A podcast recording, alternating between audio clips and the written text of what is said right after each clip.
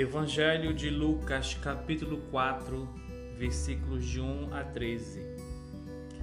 Naquele tempo, Jesus, cheio do Espírito Santo, voltou do Jordão, e no deserto ele era guiado pelo Espírito. Ali foi tentado pelo diabo quarenta dias. Não comeu nada naqueles dias e depois disso sentiu fome. O diabo disse então a Jesus: Se és filho de Deus, manda que esta pedra se mude em pão. Jesus respondeu: A Escritura diz: Não só de pão vive o homem.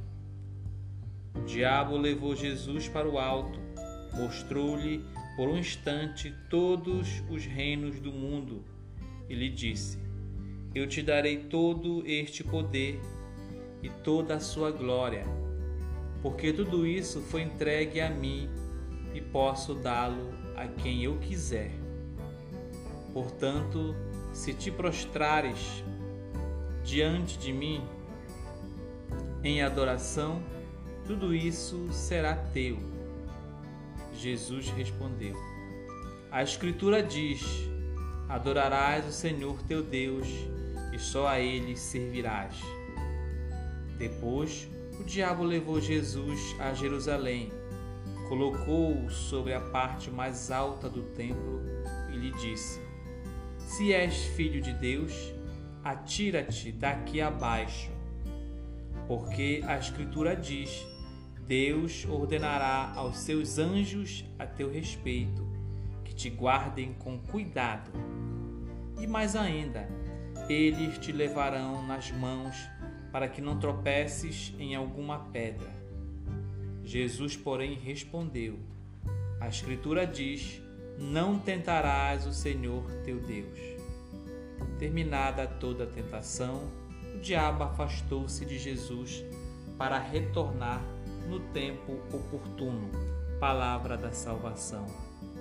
Bom, meu irmão e minha irmã, neste trecho do Evangelho de Lucas, nós temos uma mensagem de Jesus que nos serve também de motivação, que é a força que nós temos que ter, a coragem que nós temos que ter diante da sedução dos pecados, diante da sedução dos vícios.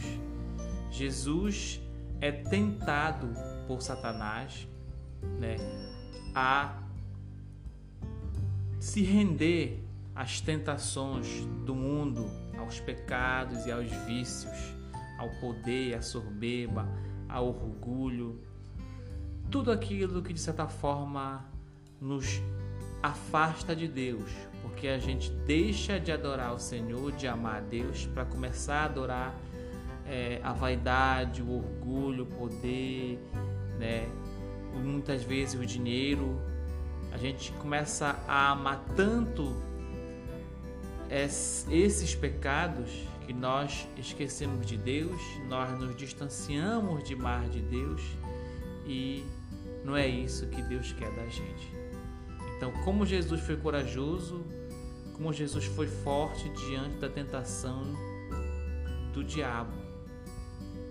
E isso nos ensina que nós também temos que nos manter forte diante da sedução, das tentações que são diárias. Muitas vezes a gente é tentado a fazer até pequenas é, corrupções, até coisas pequenas que muitas vezes a gente acha que é insignificante mas muito cuidado com aqueles pecados pequeninos, com aquelas pequenas corrupções, com aquelas pequenas falhas que a gente acha que é só é pequenina, mas pode brotar daí, pode crescer e se tornar muito mais grandioso com o tempo. Então cuidado para a gente não alimentar pequenos vícios e pequenos pecados, porque um dia eles podem se tornar grandes.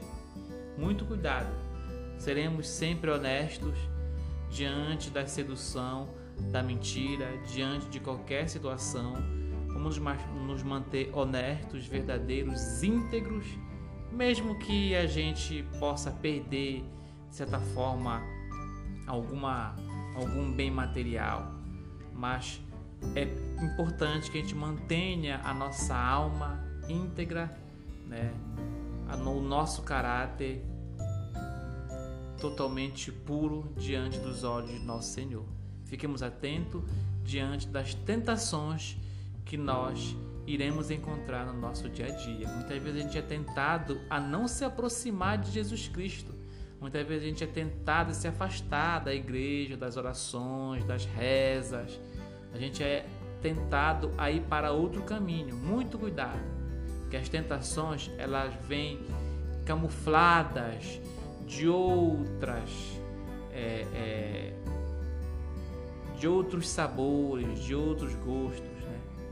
Muito cuidado com as seduções do pecado e dos vícios, que eles nos enganam mesmo. É preciso estar muito próximo de Jesus, é preciso conhecer muito a palavra de Deus, os mandamentos de Deus, para a gente saber discernir claramente o que é uma sedução de um vício, de um pecado, ou uma tentação de Satanás, ou apenas um, um hábito corriqueiro.